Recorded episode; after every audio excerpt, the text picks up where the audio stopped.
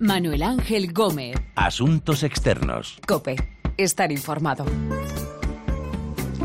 Hola, saludos. Comienza Asuntos Externos, este análisis de lo que pasa en el mundo en cope.es. Elecciones presidenciales en Francia y a estas alturas hay todavía cuatro candidatos con opciones para ser el nuevo inquilino del Palacio del Elíseo, según los sondeos. Esta primera vuelta de las presidenciales se presenta muy igualada. La candidata de extrema derecha, Marine Le Pen, y el independiente Emmanuel Macron están a la cabeza de las encuestas desde hace unas cuantas semanas, pero el conservador François Fillon y el izquierdista Jean-Luc Mélenchon han ido ganando terreno en los últimos días. Cualquiera de estos cuatro candidatos podría estar en la segunda vuelta. L'enjeu de cette élection présidentielle, c'est l'alternance, c'est-à-dire un véritable changement de politique. Fillon, el candidato de los republicanos, decía que está en juego la alternancia, un verdadero cambio de política y que él es el único candidato que puede hacerlo posible. J'assume une mission, rendre la France aux Français en la libérant de l'oligarchie, rendre Mélenchon, el candidato más a la izquierda entre los que podrían ganar, asegura que asume la misión de devolver Francia a los franceses, liberándola de la oligarquía y de la monarquía presidencial. La plupart des promesses qui vous ont été faites ce soir ne pourront pas être mises en œuvre pour une raison simple, c'est que l'Union européenne nous cadenasse. Si je suis élu, j'engagerai des négociations Marine Le Pen, del Frente Nacional, afirma que la mayoría de las promesas que se están haciendo no serán realidad porque Francia está encadenada a la Unión Europea y que si es elegida negociará con Europa para recuperar las libertades de los franceses. Sans pour autant vous diviser et jouer de la peur. C'est un projet qui libère, en redonnant plus de marge de manœuvre à celles et ceux qui veulent créer, qui veulent entreprendre. Y el independiente Macron promete que su proyecto busca proteger mejor a los franceses con tolerancia cero y gran pragmatismo, sin dividirles ni jugar con los miedos. Marine Le Pen era la única que se daba por seguro que estaría en la segunda vuelta de principios de mayo, pero ahora ni eso. Aparentemente hay muchos indecisos que pueden cambiar el sentido de voto en el último instante en estos comicios presidenciales franceses. Passe mon temps à les regarder penser, leurs pas pressés dans leur corps les airs, leur passé se dévoile dans les pas sans se soucier.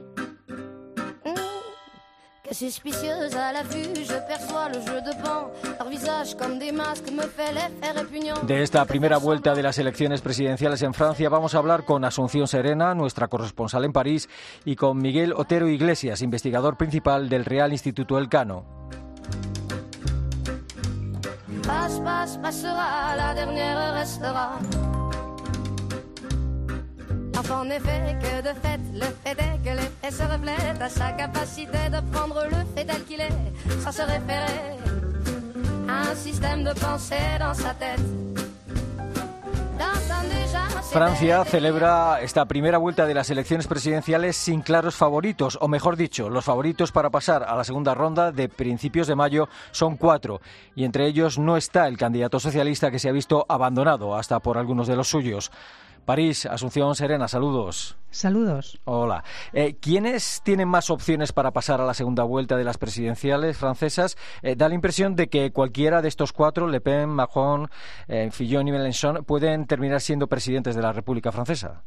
Pues sí, la verdad es que estamos ante una campaña electoral inédita. Nadie se atreve a augurar la victoria de nadie. Bueno, de estos cuatro candidatos que mencionabas, porque los otros siete que se presentan aparecen prácticamente ya eliminados según los sondeos.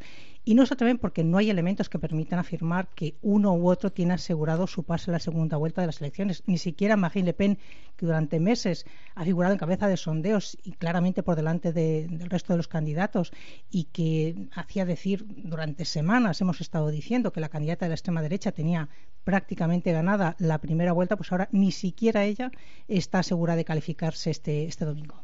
Eh, ¿Qué ha pasado eh, para que en este tramo final de la campaña electoral se hayan igualado tanto estos cuatro candidatos en los sondeos? Bueno, en parte porque ha sido una campaña, digamos, curiosa, ¿no? En la que ha habido temas sobre los que no ha habido, temas en los que se hayan cristalizado las propuestas y diferencias como ha podido haber en otras ocasiones, ¿no? Pues el tema de la seguridad, del empleo. Ha habido, pero no así los grandes temas que dice esta campaña girado en, en torno a estos bloques. ¿no? El asunto de, de la FED, en el que se ha visto muerto el candidato conservador, François Fillon, eh, que ha sido inculpado por la creación de empleos eh, presuntamente ficticios por ofrecer a su mujer y a sus hijos un salario pagado por la Asamblea Nacional, pues todo eso ha ocultado durante semanas en los debates de fondo, que hasta él mismo, se, bueno, sobre todo él se quejaba, claro, porque se hablaba de sus aferes y no del programa, ¿no? Y lo mismo ha ocurrido eh, con la candidata del Frente Nacional, que también es perseguida por la justicia por una supuesta creación de empleos ficticios en el Parlamento. Son dos cosas de de, la moralidad política, digamos que ha sido el tema porque los otros pues han se han diluido y, por eso estamos ahora en que se encuentran los ciudadanos con que tienen que elegir un programa no unas polémicas. La última sorpresa quizá haya sido el subidón de, en las encuestas de Mélenchon. ¿Qué explicación tiene? Pues es un personaje este, este señor Jean-Luc Mélenchon. Por un lado, em, tiene la explicación de que, de que suba es que es un hombre que embelesa al público en sus mítines, ¿no? Tiene una capacidad oratoria muy por encima del resto de sus contrincantes y luego en los debates ha sido siempre el más elocuente, el más divertido, con lo cual tanto de derechas como de izquierdas pues mm, tenían una, tienen una impresión eh, buena de él, ¿no? Pero bueno, esto eh, siempre ha sido así, porque ya se presentó a las presidenciales en 2012, pero entonces no tuvo nada que hacer porque Hollande se hizo con todos los votos de la izquierda y de hecho empezó en aquella campaña con, con cierta fuerza y después se fue desinflando. Pero es un candidato curioso porque representa la novedad cuando fue senador hace ya 40 años con el Partido Socialista, ¿no? de que fue miembro hasta el 2008. Y lo que antes le hacía perder, que era ese carácter de ogro, de persona a la que no se le podía ni, vamos, ni, ni, suspirar, porque enseguida te decía algo, ¿no? Pues ahora la ha suavizado con una cierta ironía y también la de una imagen más de padre que de revolucionario, ¿no? Eso sobre la forma. Y luego sobre el fondo, ocurre que la izquierda está dividida en dos campos. ¿no? Por un lado, la izquierda de la oferta, la ayuda a las empresas y la que es defensora de Europa, que es la que apoya ahora al candidato Emmanuel Macron, y por otro está el de la demanda, eh, la ayuda al asalariado y la detractora de Europa. Y Mélenchon ha sabido muy bien atraer a esta última en detrimento del candidato socialista de Benoît eh, y a pesar de su imputación, Fillon llega vivo a las elecciones y con opciones de aguantar hasta el 7 de mayo. Pues sí, además parecía que tras haber sido superado en los sondeos por Jean-Luc Mélenchon, que siempre ha ido el cuarto y en las últimas semanas la había superado, y se pensaba que iba, Fillon iba a iniciar pues un descenso ya sin fin, pero no, no ha sido así y vuelve a ser tercer hombre en algunos de los sondeos y parece convencer a su electorado de que su programa es el mejor, el único que reformará el país para sacarlo adelante y bueno, de hecho, además de haber pedido disculpas, de haber reconocido errores, aunque insiste que él no será condenado por el tema de los, eh, los eh, presuntos empleos eh, de su mujer y de sus hijos, de los empleos ficticios, no presuntos empleos ficticios, porque es inocente, pues lo último que hace sus mítines es decir a la gente que no le pide, no les pide que, que le quieran a él, sino que confíen en su proyecto. Entonces, esa cantinela podría estar haciéndose camino. Y tiene otra ventaja en la que también insiste y es que es el único que tiene capacidad de obtener una mayoría parlamentaria con su alianza con los centristas y luego además cuenta con que las, con las ganas que tienen pues los electores de derechas de una alternativa a François Hollande ¿no? que se que se digan bueno pues no nos gusta nos ha fallado como personaje pero, pero bueno pues no queremos más de Hollande y se movilicen finalmente a, pesar de que Fillon no sea su taza de té, como dicen aquí. Eh, ¿Qué ha hecho que Le Pen y Macron pierdan apoyos en, estos últimos días? Bueno, Marine Le Pen, la verdad es que ha hecho una campaña bastante mala. No, no ha sabido, digamos, imponer sus temas que se hable de ella, ¿no? Con el monotema de la inmigración y un programa, pues, que no acaba de convencer sobre la salida del euro y de Europa, que al principio era que sí y ahora es que va a consultar, o sea que tampoco es muy clara, ¿no? Y tiene otros candidatos de los llamados pequeños que ellos tenían propuestas, tienen propuestas mucho más claras en ese sentido. Luego ha estado el tema de la polémica sobre la colaboración o no de Francia con el régimen nazi en la deportación de judíos. Es cierto que mm, fue en una entrevista que le hicieron y no fue ella la que sacó el tema, sino el periodista, ¿no? que le preguntó concretamente si apoyaba la redada de Beldiv, en la que se, em, se detuvieron a más de 13.000 judíos franceses. Pero el hacer esa diferencia entre Francia y el gobierno de Vichy, diciendo que eso no era Francia, pues eso tampoco ha sido entendido por los electores que ven más bien un regreso de las ideas de su padre, ¿no? de Jean-Marie Le Pen. Y la frase del, candidato anticapitalista, eh, Poutou, durante el debate, acusándola de formar parte del sistema, aunque ella se presente como, como antisistema, pero que en realidad no forma parte del sistema y que de hecho se está sirviendo del dinero que ofrece el Parlamento Europeo, pues eso ha estado haciendo mella. Y luego, en cuanto a Macron, él tiene un problema para ampliar su círculo de electores más allá de lo que son las clases medias, media alta y alta, ¿no? Y de los que decían que iban a votar por él durante mucho tiempo, pues ha habido, hay, o hasta está, yo creo que no se ha reducido mucho, ¿no? Un 40% que decía que mm, podría cambiar de opinión.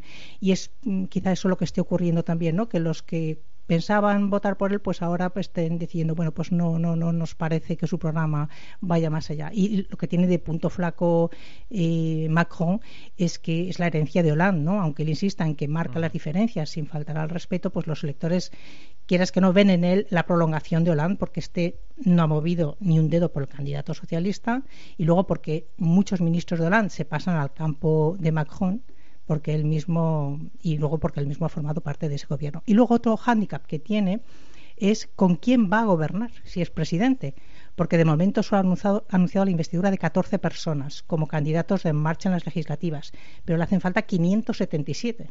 Entonces, lo que piensa la gente es no quiere revelar el resto de nombres para mm, que no se vea que muchos en realidad son antiguos socialistas, pero bueno, estas son conclusiones que a lo mejor están sacando los electores en estos momentos.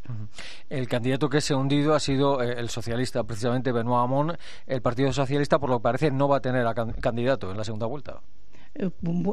A no ser que los sondeos se equivoquen muchísimo, no parece, parece difícil, ¿no? Que tiene ahora un, torno a un 8% ¿no? de intención de voto casi en vísperas de las elecciones y con tendencia a perder apoyos, pues eh, parece difícil, ¿no? Es, digamos, la historia del burlador burlado, ¿no? Porque durante estos años, cuando ha estado formando parte de los críticos al gobierno dentro del Partido Socialista, y luego cuando ganó las primarias, pues en lugar de frente a Manuel Valls, en lugar de suavizar aristas, de negociar un equipo unido entre los otros, entre las otras tendencias del Partido Socialista, en el que pudiera haber cabida, pues a otros, ¿no? A unificar lo que es el partido, pues ha optado por todo lo contrario, ¿no? En aplicar lo que él había dicho en las primarias socialistas y entonces, claro, esto ha provocado la huida masiva de, socialistas, de diputados socialistas hacia el campo de Macron, comenzando por la, mitad del actual gobierno, incluido Manuel Valls. Así sido esta una campaña limpia porque cuentan que el presidente François Hollande ha llegado a comentar en privado que esta campaña electoral francesa olía mal. Bueno, en eso mm, François Hollande lo comentó en, una entrevista a Le Monde y lo que hacía era alusión a una eventual victoria de Marine Le Pen y Jean-Luc Mélenchon para la segunda vuelta de las presidenciales. ¿no? Y es al mismo tiempo una forma de apoyar sin decirlo a Macron, pues diciendo que el candidato de la Francia insumisa, el de, la, de la izquierda, el izquierdista Jean-Luc Mélenchon, pues que es, él lo ha dicho, ¿eh? tal cual, ¿no? que es un peligro con sus simplificaciones y falsificaciones. ¿no? Y piensa que, el hecho de que se mire más lo que es el espectáculo que da como tribuno en lugar de lo que es el contenido del texto, pues que esto es peligroso. Y no hay que olvidar que entre las cosas que propone Jean-Luc Mélenchon en su programa es el de entrar en la Alianza Bolivariana, el proyecto promovido por Cuba y Venezuela. Eh, los sondeos indican que hay muchos indecisos, eh, muchos electores que todavía pueden cambiar su voto. Pues sí, todavía. Uno de cada cuatro electores, por menos, que van a votar está tentado de cambiar de candidato, lo que hace aún más imposible pronosticar cuál será el resultado. ¿no? Unos por convicción y otros por táctica, ¿no? de pensar, pues si no gana el mío, pues a quién voy a votar.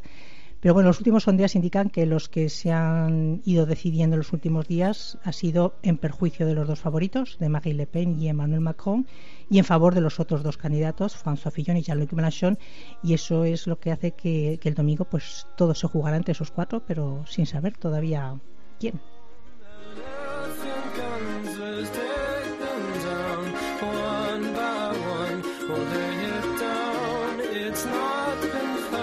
It's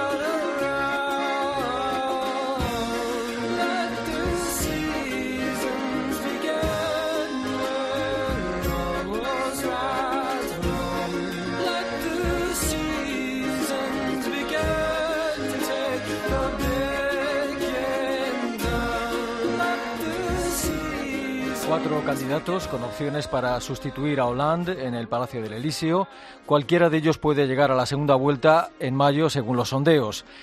Miguel Otero Iglesias, investigador principal del Real Instituto del Cano. ¿Qué tal? Saludos. Hola, ¿qué tal? Hola. Eh, ¿Qué factores eh, pueden ser decisivos en esta primera vuelta de las elecciones presidenciales en Francia? ¿Qué factores pueden decidir quiénes serán los dos candidatos que lleguen al 7 de mayo? Bueno, yo creo que mm, para empezar el lenguaje, el lenguaje que se utiliza, ¿no? Porque eh, estas creo que son unas elecciones donde muchos franceses quieren realmente tener un, cambio después de votar a los dos países, eh, mm, dos partidos tradicionales, eh, el Partido Socialista y el Partido de los Republicanos Franceses, que sería el centro derecha, pues han visto que, Francia necesita cambios, eh, reformas, que se necesitan ¿no? Eh, mejoras en, el país, pero no se han dado esos cambios. Entonces, bueno, estamos hablando ya del cambio y también de que mucha gente piensa que mm, los gobernantes en París eh, están muy alejados de la población, no entienden los problemas eh, de la población en general y entonces yo creo que esa proximidad de los líderes con la población e, es clave. Y entonces, ¿cómo llegar a la, población? Y ahí ya, aparte del lenguaje, pues tenemos que hablar también de quizás nuevas tecnologías, quizás nuevas formas de comunicación y después también de, cierta empatía, ¿no? Con, con, con ese desencanto y esta frustración que hay en la población francesa, mm. en mucha parte de la población francesa. ¿Por qué eh, François Fillon, eh, el candidato de los republicanos, parece que ha revivido eh, un tiempo después de su imputación? ¿La, ¿La, corrupción no es tan importante para, para algunos ahora a la hora de votar? Bueno, en, general los franceses siempre han sido más tolerantes con, con cierto tipo de corrupción o cierto tipo de no de, de, actuaciones eh, alejadas del ámbito público. Um, por lo tanto eh, quizás a lo mejor en Holanda en Alemania en países del norte de Europa eh, eso se, se castigaría más en este caso no tanto y después yo creo que hay otro elemento no yo creo que François Fillon él representa la figura del, del patriarca eh, de la nación, esa figura que siempre el presidente de, de, la República Francesa ha tenido, ¿no? Entonces, él, bueno, pues se presenta como más presidencial, mm, quizás más, con más madurez, con más seriedad, eh, y esa es una figura que siempre ha estado ahí y que, y que mucha gente, pues pues eh, de tendencia un poco más conservadora, pues eh, sigue sigue apostando por ella. Mm. Uno de los fenómenos eh, llamativos de estas elecciones, por lo menos durante la campaña electoral, ha sido Emmanuel Macron. ¿Qué, de dónde procede el voto que está atrayendo Emmanuel Macron? ¿Más desde la izquierda o indistintamente de izquierda y derecha? Yo creo que sí, es, de centro, ¿no? Yo creo que para los oyentes eh, es, es como, como ciudadanos un poco en España, es, em, eh, es la tendencia mm, ideológica más, más liberal, eh, que mm, así como en España, pues en Francia también nunca ha habido un partido liberal fuerte, entonces, bueno, hay, hay cierta élite pero no solamente élite, sino clase media eh, social que, que puede ser de profesiones liberales, que puede ser también administrativa, funcionarios, eh, gente con una cierta educación, formación, eh, que bueno pues se ve atraída por por las reformas que propone propone eh, Macron que combina un poco elementos del estado de bienestar y de no de, de la ideología socialista eh, de solidaridad, etcétera, de apoyo a los más vulnerables en la sociedad, pero también pues esta visión más reformista de, de, la oferta, o sea, de, de bueno mayor transparencia, mayor meritocracia, eh, mayor valoración del esfuerzo, eh, bueno, eh, y yo creo que ahí entonces puede beber de diferentes fuentes de votos, eh, tanto en la derecha como en la izquierda, y aparte, bueno, mucha de la gente, como decía antes, que está un poco desencantada con los dos eh, partidos tradicionales y que ahora quieren un cambio, un cambio de alguien con vitalidad, alguien joven, alguien liberal, cosmopolita, abierto al mundo, europeísta, y, bueno, tiene ahí pues eh, un caudal de votos importante e incluso pues con posibilidades de, de eso, de llegar a la segunda ronda e incluso a lo mejor pues eh, llegar a ser presidente de la República. Mm. Hay muchas diferencias entre los programas electorales de los cuatro candidatos más fuertes, Le Pen, Fillon, Macron y Mélenchon, y todos ellos tienen un programa claro de gobierno. Sí, Sí, aunque yo creo que también como en otros sitios, y ahí no, no es diferente a, un país como España, em, en, en, Francia la, la política tiene, mucho de teatralidad, eh, hay mucha pasión por la política, etcétera. Entonces yo, bueno, eh, sobre todo en, en, un sistema más presidencialista, eh, hay pues eh, mucho foco en, el, en la personalidad, eh, sobre todo porque hay una segunda vuelta y la segunda vuelta ya solamente hay dos candidatos, entonces ya la figura del candidato toma todavía más fuerza. Entonces, bueno, eh, aunque los, los programas son diferentes y muchos de ellos, pues sí, están muy, muy trabajados, eh, ahora mismo en la campaña se, se habla mucho menos de programas y mucho más de personalidades. Mm. ¿Qué ha hecho que, que Mélenchon, el candidato que está más a la izquierda de estos cuatro, despegara en la última parte de la campaña electoral? Bueno, yo creo que ahora estos cuatro eh, candidatos no em, eh, son los representantes de las cuatro fuerzas ideológicas históricas ¿no? que, tenemos en, en, Europa y, en, Francia en particular. ¿no? Entonces está ahí el, bueno, pues, eh, el lado conservador con, con François Fillon, está el, lado más nacionalista con Le Pen, eh, está el lado liberal con Macron y después está el lado eh, socialista incluso comunista, o sea, la izquierda francesa y eh, ante la figura de, de Benoît Hamon, que, que, es una figura muy parecida a la de a la de eh, el actual presidente eh, Hollande, de, de bueno de, de, un, de, un, burócrata mm, casi bueno aburrido eh, con poco carisma pues muchos de los votantes tradicionales de la izquierda francesa tradicional ahora ven Mélenchon como como su caballo de, batalla en, en, en, estas elecciones y se suben al carro de, de Mélenchon que por otra parte históricamente siempre ha sido un gran orador eh, y en, como, como decía al principio, en esta, en esta campaña donde el lenguaje y la proximidad con el electorado eh, es muy, muy importante, pues Mélenchon ahí tiene ciertas eh, habilidades para, para llegar a la gente. En el caso de que Marine Le Pen llegara a la segunda vuelta, ¿se da por hecho que perdería las elecciones fuera quien fuese su rival o en el caso de que fuera Mélenchon no estaría tan claro? Yo creo que incluso si Mélenchon, o sea, si fuese una, una segunda vuelta Mélenchon y Le Pen, que ganaría Mélenchon. Yo creo que eh, Le Pen tiene un techo de votantes y ese techo de votantes pues está eh, en torno a pues a 20-25 eh, por ciento eh, del electorado y entonces veo muy difícil que ella pueda superar ese umbral, ¿no? Eh, y en la segunda vuelta se necesita el 50 más uno ciento de los votos de, de, de, los votantes y yo creo que eso va a ser difícil en cualquiera de los escenarios. ¿Qué va a pasar con el Partido Socialista después de estas elecciones? Porque lo que parece casi garantizado es que su candidato no va a estar en la segunda vuelta. Eh, sí, eh, bueno, eh, eso demuestra no el problema que hay ahora mismo, pues de, de que los partidos tradicionales eh, el, establishment pues y sobre todo el, el gobierno pues eh, no está muy desacreditado y que la gente quiere quiere cambio. Y, eh, entonces bueno los cuatro candidatos mm, pues eh, eh, venden ese cambio. Después ya eh, para los que analizamos la, la, la, el sistema político francés una cosa es la teatralidad otra cosa es las elecciones a presidente y la presidencia pero si hay cohabitación o sea, si después vienen las elecciones legislativas y el Parlamento está controlado por otra fuerza que no la del presidente, el presidente, por mucho que se diga eh, y por mucho que se piense, no tiene tanta capacidad de, de, decidir las políticas si el gobierno no es el gobierno de su partido. ¿no? Mm. ¿La mayor o menor abstención en estas elecciones presidenciales francesas va a favorecer o a perjudicar a alguno de los candidatos al Elíseo?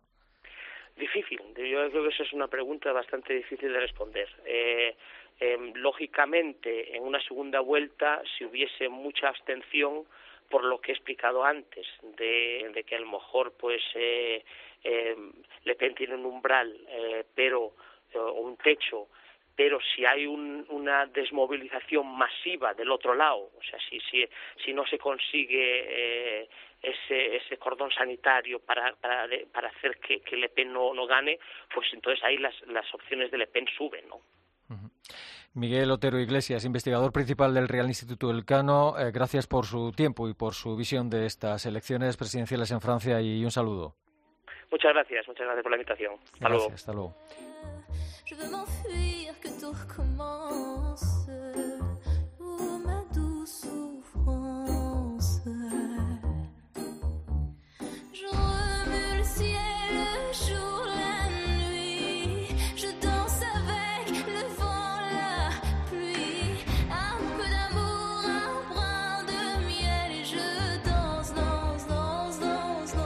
La primera vuelta de las elecciones presidenciales en Francia no hay favorito, cuatro candidatos con opciones según los sondeos.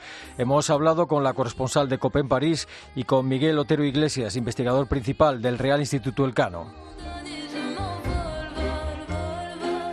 Hoy ha estado en el control nuestro compañero Pedro Díaz Aguado y en la producción Paloma Erce. Recuerden que nuestra dirección de email es asuntosexternos.cope.es y que también estamos en Twitter, Asuntos Externos Todo Junto.